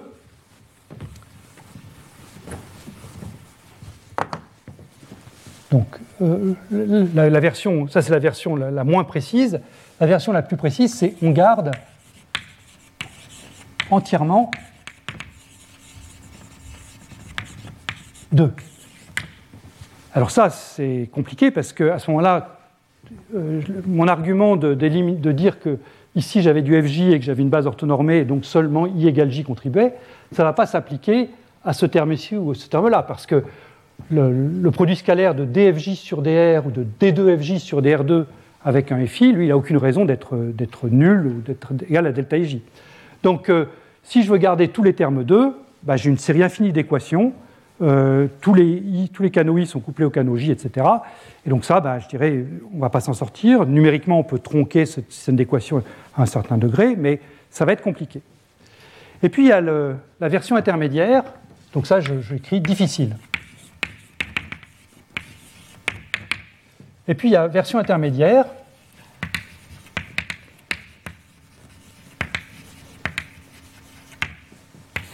qui est on garde seulement I égale J dans 2. C'est-à-dire que 2 ici, c'est une somme sur tous les J possibles, mais on va dire que finalement, mon hyperrayon, je le prépare dans un état de phi donné, et dans le cours de l'évolution, ben, je vais peu peupler les, les, autres J, les J différents de I. Donc je vais garder seulement ici le terme en phi. Donc à ce moment-là, c'est simple parce que j'ai plus ce système infini d'équations couplées, j'ai toujours phi qui sera couplé à lui-même, puisque dans ma, dans ma, dérivée seconde ici, je ne garderai que du phi, donc j'ai toujours un problème à un, je reviens à un problème à un canal comme ici, mais ce problème est un petit peu plus compliqué que ce que j'ai écrit ici, parce que j'ai le terme en dφ j sur dr qui va intervenir, et puis j'ai ce terme-là. Donc euh, on arrive à une équation, alors je vous donne juste sa structure qui est, la suivante, c'est du type i moins i d sur dr plus quelque chose que je vais appeler un potentiel vecteur ai de r au carré phi, plus le epsilon i de r qu'on avait déjà, plus quelque chose que je vais appeler un potentiel scalaire vi de r agissant sur phi, égale ME sur H bar 2, phi. Voilà, donc on arrive à une équation, quand on fait ça, qui est un tout petit peu plus compliquée, comme je disais, que l'équation de gauche, mais qui est également un peu plus exacte, puisque j'ai pris en compte, finalement, certaines corrections à l'approximation adiabatique. Alors, qu'est-ce que c'est que ce AI et ce VI ici? Donc, AI et VI, ben, je peux les calculer. Hein. Je, saute quelques étapes de calcul, mais là, pour le coup, vous avez tous les ingrédients pour, euh, pour compléter. Donc, AI de R, quand on regarde ce que c'est, ben, finalement, je prends le produit scalaire de, FJ avec dFJ sur dr. Donc, euh, ce qu'on trouve, c'est que ça fait intervenir produit scalaire FJ de R dFJ sur dr. Voilà, et il y a un i qui vient se mettre. Alors attention, ce i-là, c'est le, c'est le i des nombres complexes. Hein. i carré égale moins 1, ce n'est pas le i de l'indice que. Pardon, ici c'est des i. Voilà, ça c'est le i de R et le vi de R qu'on trouve. Et finalement, c'est le vi de R qui m'intéresse, c'est lui que. C'est pour lui que j'ai fait tous ces calculs-là. Le vi de R, il s'écrit comme une somme sur tous les j différents de i de fi, pardon, fj de r dr de fi de r en module au carré. Voilà. Alors, que dire de ça? Donc ça, ces potentiels qu'on voit apparaître ici sont des potentiels qu'on qualifie de géométriques. Euh, ils sont à l'origine des phases de Berry, par exemple, de tout ce qui peut être topologie euh, induite euh, dans ces systèmes. le potentiel AI, ici, comme je suis à une dimension, vous voyez, il joue le rôle d'un potentiel vecteur, parce que ça ressemble à du P moins QA, qui apparaît en électromagnétisme, mais là, je suis à une dimension. Donc en fait, lui, je peux l'éliminer sans problème par une transformation de jauge. Donc en fait, lui, il ne joue aucun rôle dans le problème. éliminer par une transformation de, de jauge. Donc lui, on l'oublie. Donc ça, ça me donne simplement du D2 sur DR2, donc c'est la même D2 sur D2 qu'elle a. En revanche, ce que je vois, c'est que vient s'ajouter au epsilon i ce potentiel VI de R, dont, l'origine est de ce, terme-ci. Hein. Ici, vous voyez, j'avais du phi fois cette dérivée seconde, et quand on réécrit cette dérivée seconde, on obtient ce VI de R là, qui fait intervenir quoi? Ben, Qui fait intervenir le produit scalaire entre les FJ, tous les FJ, et puis le gradient par rapport à R de FI. Donc FI, je rappelle, c'est la fonction propre angulaire du problème, et le VI sera d'autant plus grand ici que la partie angulaire variera vite avec l'hyperrayon. D'accord? Si mon, ma partie angulaire ne, dépend pas de l'hyperrayon, eh bien, cette chose-là vaut zéro. Mais si en revanche la partie angulaire dépend de l'hyperrayon, et si elle varie vite avec l'hyperrayon, eh bien, cette potentiel-là sera grand. Alors, qu'en est-il dans la vraie vie? Eh bien, dans la vraie vie, voilà ce qu'on trouve. Ici, vous avez toujours un, résultat fait par euh, le groupe de, de José Dincao et Chris Green.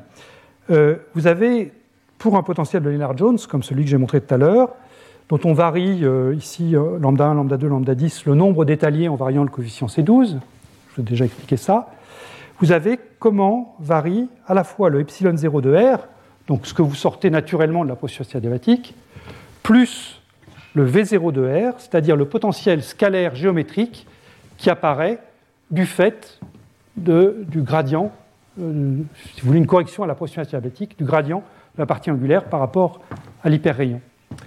Et ce que vous voyez, eh bien, c'est que à grande distance, on retrouve le potentiel en 1 sur R2 des Fimov, tout va bien. Mais quand on se rapproche d'une courte distance, et ça, quel que soit le nombre d'étaliers, on voit une sorte de cœur dur apparaître ici, Hein, qui est lié au V0 ici, hein, qui est lié au potentiel scalaire, qui est une sorte de cœur dur apparaître, ce qui fait que, en pratique, eh bien, les trois atomes ne peuvent pas s'approcher plus près les uns des autres que deux fois le rayon de Van der Waals. Donc émergence d'un potentiel en cœur dur répulsif de l'ordre de deux fois le rayon de Van der Waals. Comment est-ce qu'il s'explique ce potentiel-là? Eh bien, on, sait d'où il va venir. Il, doit venir d'un gradient de la partie angulaire ici par rapport à R. Et l'explication qui est donnée par, par, Dunkao et aussi par Pascal Nédon et Masaito Ueda, c'est la suivante. Si vous vous souvenez de ce que je vous ai dit sur les, états d'Efimov, quand les atomes sont loin les uns des autres, ils sont sous une forme d'un triangle très aplati. C'est-à-dire que vous avez deux, atomes qui sont proches les uns des autres, puis le troisième est loin. Et ça, cette structure en triangle très aplati, elle est valable quand on est loin, ici, à grand hyperrayon. Mais maintenant, quand les atomes se rapprochent les uns des autres, s'il n'y avait pas de gradient de FI de R, c'est-à-dire si la, structure angulaire ne dépendait pas du rayon, à ce moment-là, on garderait toujours cette structure en triangle aplati. Ça veut dire que les deux atomes qui sont ici commencent à devenir très proches les uns des autres, beaucoup plus proches que le rayon de Van der Waals. Et ça, quand on regarde euh, en détail, c'est très peu probable que les atomes soient, très proches les uns des autres quand on regarde les fonctions d'onde. Donc ce qui se passe, c'est que le triangle, qui initialement était très aplati, quand les atomes se rapprochent les uns des autres, doit évoluer vers une géométrie beaucoup plus équilatérale. Et donc, vous avez une variation rapide de la structure angulaire du trimère, des, trois atomes, quand l'hyperrayon diminue. Cette variation rapide du trimère, ça veut dire que le dr sur, dérivé de FI par rapport à R est très grand. Encore une fois, FI, c'est la dépendance euh, angulaire de, la fonction, partie radiale, de la, de la fonction d'onde. Et donc, euh, comme ça varie très vite avec l'hyperrayon, eh bien, vous avez un grand potentiel géométrique qui apparaît, et c'est ça qui crée cette bosse ici, Et donc, effectivement, euh, si vous connaissez le rayon de Van der Waals, donc propriété du potentiel à deux corps, eh bien, cette chose-là émerge et vous avez le paramètre corps qui vient naturellement s'imposer à vous. Vous n'avez pas besoin de le mettre à la main. Voilà. Donc c'est un petit peu long, mais je trouvais que c'était quand même une euh, la belle physique, donc j'ai voulu vous l'expliquer. Bien, eh j'en arrive à au dernier paragraphe de ce cours, qui est qu'est-ce qu'on peut faire maintenant? On a bien compris l'effet Efimov euh, à trois particules, à trois bosons. Qu'est-ce qu'on peut faire si on va aller au-delà? Alors, l'effet Efimov que je dis, c'est trois bosons identiques, donc euh, on peut changer les bosons par des fermions, ou alors on peut changer le 3 en quelque chose d'autre, 4, 5, etc. Donc regardons ça successivement. Commençons déjà par remplacer les bosons par des fermions. Donc prenons trois fermions identiques polarisés. Est-ce que je vais avoir un effet Efimov Alors déjà, première chose à voir, c'est que quand vous prenez des fermions polarisés, ils n'interagissent pas en onde S, parce que l'onde S, c'est une fonction d'onde qui est symétrique par échange des deux particules, donc euh, ce n'est pas acceptable pour des fermions polarisés en spin. Donc il faut aller vers des ondes partielles plus élevées, l'onde P, la première, c'est-à-dire moment cinétique égale 1.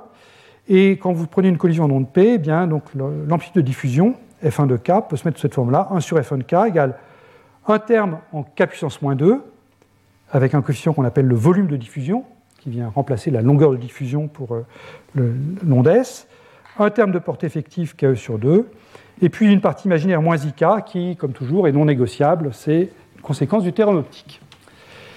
Donc pour ce système de fermions, dire qu'on va aller chercher une résonance de diffusion, c'est dire qu'on va se passer dans un cas où le, volume de diffusion V tend vers l'infini, par valeur positive ou négative, et on va regarder ce qui se passe. Alors, Lazino et al. ont montré en 2008 qu'il n'y avait pas d'effet Efimov dans ce cas-là. C'est-à-dire qu'il n'y a pas de série infinie de trimères liés qui apparaît au point où le volume de diffusion tend vers l'infini, contrairement à ce qui se passe pour une, interaction en ondes. En revanche, ce qu'ils ont vu, c'est qu'il y avait des trimerliers qui pouvaient apparaître, mais en nombre fini, en l'occurrence 2. Ces trimerliers pouvaient exister du côté d'un volume de diffusion négatif, donc ils sont boroméens, tout comme on a vu des trimères boroméens pour le cas des, bosons, puisqu'en V négatif, il n'y a pas d'état lié à deux corps. Et ils sont, on pourrait qualifier d'universels, dans le sens où il n'y a pas besoin d'introduire un paramètre à trois corps supplémentaires pour calculer leur énergie de ces trimères, il suffit de connaître le volume de diffusion, la portée effective KE, pour calculer leur énergie. Donc euh, le problème, voilà. le, premier message, c'est qu'il n'y a pas d'effet Efimov. Il y a deux trimères qui existent, qui sont des trimères donc euh, calculables entièrement à partir du problème à deux corps. Autre possibilité, prendre trois particules discernables, trois atomes d'espèces différentes, par exemple. À ce moment-là, bah, évidemment, je n'ai pas de contrainte sur la symétrie d'échange psi de R1 et de R3. En règle générale, si j'ai trois particules différentes, bah, je vais avoir trois longueurs de diffusion, A1, 2, A2, 3 et A3, 1. Ces trois longueurs de diffusion n'ont aucune raison d'être égales entre elles. Si elles sont égales entre elles, bah, là, évidemment, je vais retomber sur le problème Efimov bosonique, puisque euh, si j'ai des étaliers pour le problème bosonique, rien ne m'empêche de prendre une fonction d'onde qui est symétrique par échange des particules même si ces particules sont discernables, c'est une fonction qui est complètement éligible. Donc tous les résultats obtenus pour les bosons restent vrais si tous les AIJ sont égaux entre eux et s'ils sont résonnants. encore une fois, c'est vraiment un coup de chance. Si vous prenez trois espèces atomiques différentes, euh, trouver un champ magnétique où les trois AIJ vont, être, vont diverger au même endroit, c'est quand même peu probable. Donc on peut se demander quel est l'ingrédient minimum pour avoir de la physique des FIMOF. Et la réponse, c'est qu'il faut qu'il y en ait au moins deux qui divergent simultanément. Donc si vous avez A1,2 et A2,3 qui divergent simultanément. Même si A3,1 est tout petit, ce n'est pas grave, vous aurez une physique effimovienne. Bien.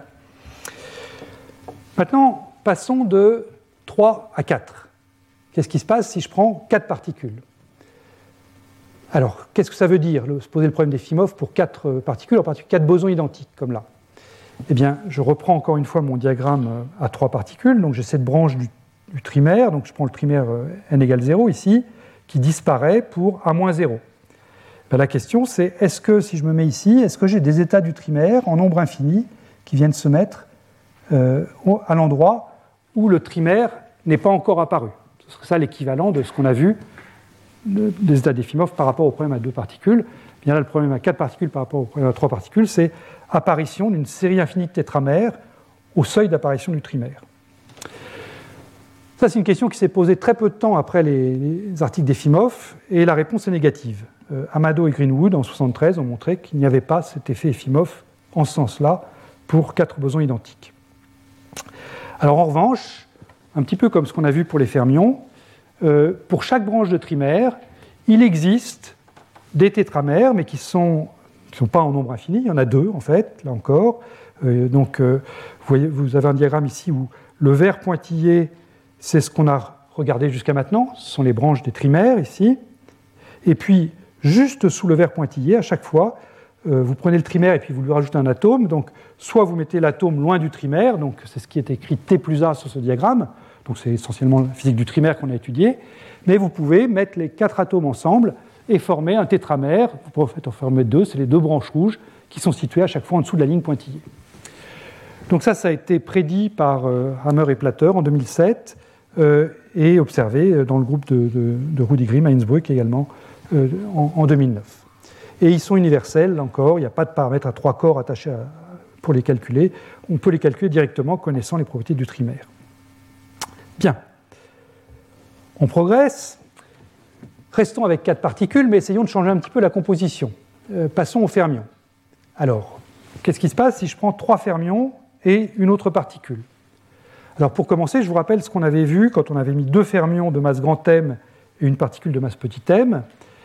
Donc, on avait vu qu'on prenait deux fermions, euh, donc interagissant euh, au maximum en onde P. Euh, mais ce qu'on avait vu surtout, c'est que, donc, quand on avait un rapport de masse qui dépassait une certaine valeur critique, qui est en l'occurrence 13.6, euh, et une interaction résonante entre la particule petit m et les, fermions de masse grand M, eh bien, on pouvait avoir de l'effet Efimov. Voilà. Question donc, est-ce que ce schéma se généralise à plus de particules? Eh bien, la réponse est oui, et elle a été apportée par Yvan Castin, ici présent. Euh, je tremble en présentant ça devant lui. donc, si vous prenez trois fermions de masse grand M et une autre particule de masse petit m, eh bien, il y a un intervalle de, rapport de masse, de grand M sur petit m ici, pour lequel le problème à quatre corps est effimovien sans que le problème à trois corps le soit. Alors, il n'est pas bien grand, hein, cet écart de masse. Vous voyez, celui-ci, ça s'arrêtait à 13,6, et le reste, c'est 13,4. Donc, ce n'est pas très grand, mais j'insiste dessus parce que c'est quasiment le seul connu à ce jour. Donc, euh, c'est une situation où on peut vraiment généraliser la physique d'Efimov à quatre particules. C'est-à-dire qu'on a bien une série infinie d'états, on a bien la nécessité d'introduire un paramètre à quatre corps pour régulariser l'hamiltonien, sinon on a toujours la chute de particules vers le centre. Euh, donc c'est, encore une fois, un exemple où cette physique d'Efimov à trois corps peut se généraliser. Donc ça, c'est un résultat qui date de 2010. Et alors, euh, tout comme euh, le problème à deux corps, et, le problème à trois corps et ceux qu'on a vus avant, euh, il y a en dessous des seuils, donc en dessous du seuil 13.6 ici ou du seuil 13.4 ici, 13.38, ici, il y a des trimères universels qui peuvent apparaître là ou des tétramères universels qui peuvent apparaître là. Ceux-là ont été calculés euh, précisément par Bazak et Petrov il y a quelques années, en 2017.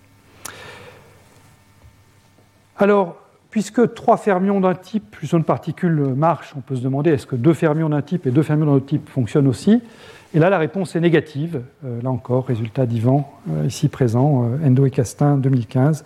Le résultat 2 fermions plus 4 égale 2 fermions plus 2 fermions ne conduit pas à un effet Efimov. Alors, on peut continuer à explorer dans cette ligne-là, plutôt. Donc, regardez le problème à n plus une particule.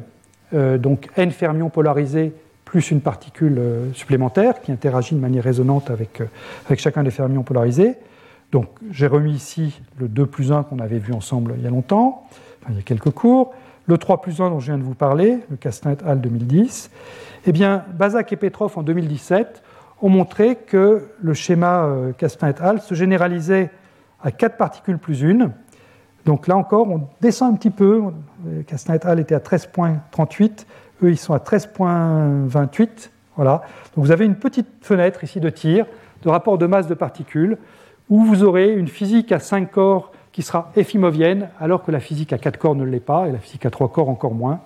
Et euh, on peut se dire, bah, très bien, continuons, mais Bazak, euh, il y a deux ans, a montré qu'il euh, n'y avait pas d'effet Efimov si on passe de 4 plus 1 à 5 plus 1 ou à 6 plus 1. Donc ça semble s'arrêter là. personne n'a de résultat pour 7 plus 1 ou 8 plus 1, donc je ne sais pas, mais en tout cas, pour l'instant, voilà, les, seuls états, extensions connues du résultat d'Efimov sont celui-ci, 3 plus 1, et celui-là, 4 plus 1. Voilà. Mais ça n'empêche pas de chercher, hein, bien sûr. Au contraire, toutes les bonnes volontés sont les bienvenues. Voilà, bon, eh bien, écoutez, j'en arrive à la fin de ce cours. Euh, juste un, transparent pour résumer tout ce qu'on a fait ensemble, ensemble dans cette série de cours, là, cette année.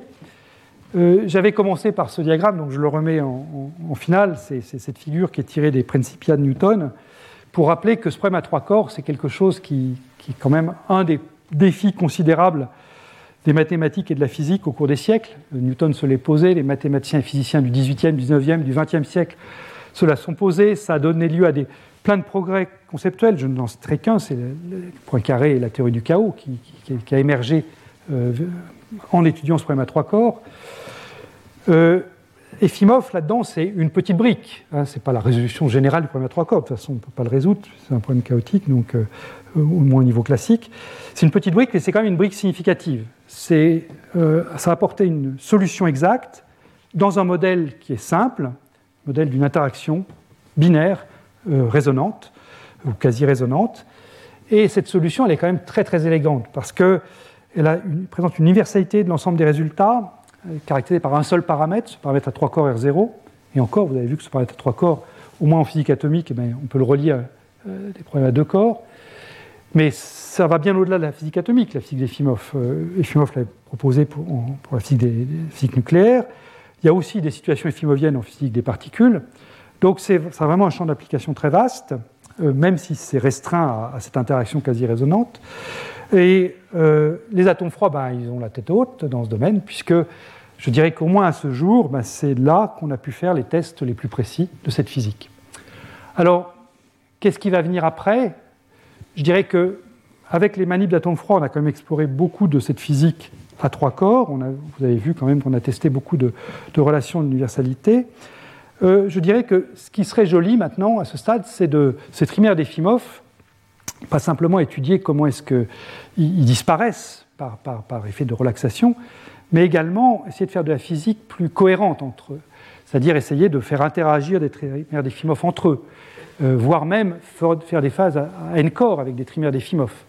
Alors pour ça, il faudra les rendre plus stables, et il y a des voies qui sont explorées, des voies qui consistent à, piéger par exemple des atomes dans des, dans des, plans différents. Donc si je reviens au problème d'une particule légère et de deux particules lourdes, un projet qu'on a au laboratoire, c'est Raphaël Lopez qui le porte, mais il y a d'autres endroits où ce projet est poursuivi aussi, c'est de piéger les deux particules lourdes chacune dans un plan, mais ne pas leur donner le moyen d'aller se toucher, puisqu'elles sont chacune dans un plan, et la particule légère, au contraire, elle, bouge à trois dimensions et elle assure la cohérence de l'ensemble.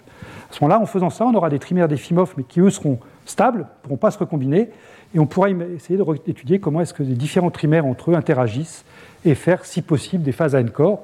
Mais ça, c'est peut-être de la science-fiction, hein. je ne sais pas si ça marchera un jour, mais en tout cas, ce serait un très joli prolongement de cette physique à trois corps qu'on a vu ensemble cette année. Voilà, merci beaucoup. Retrouvez tous les contenus du Collège de France sur www.colège-2-france.fr.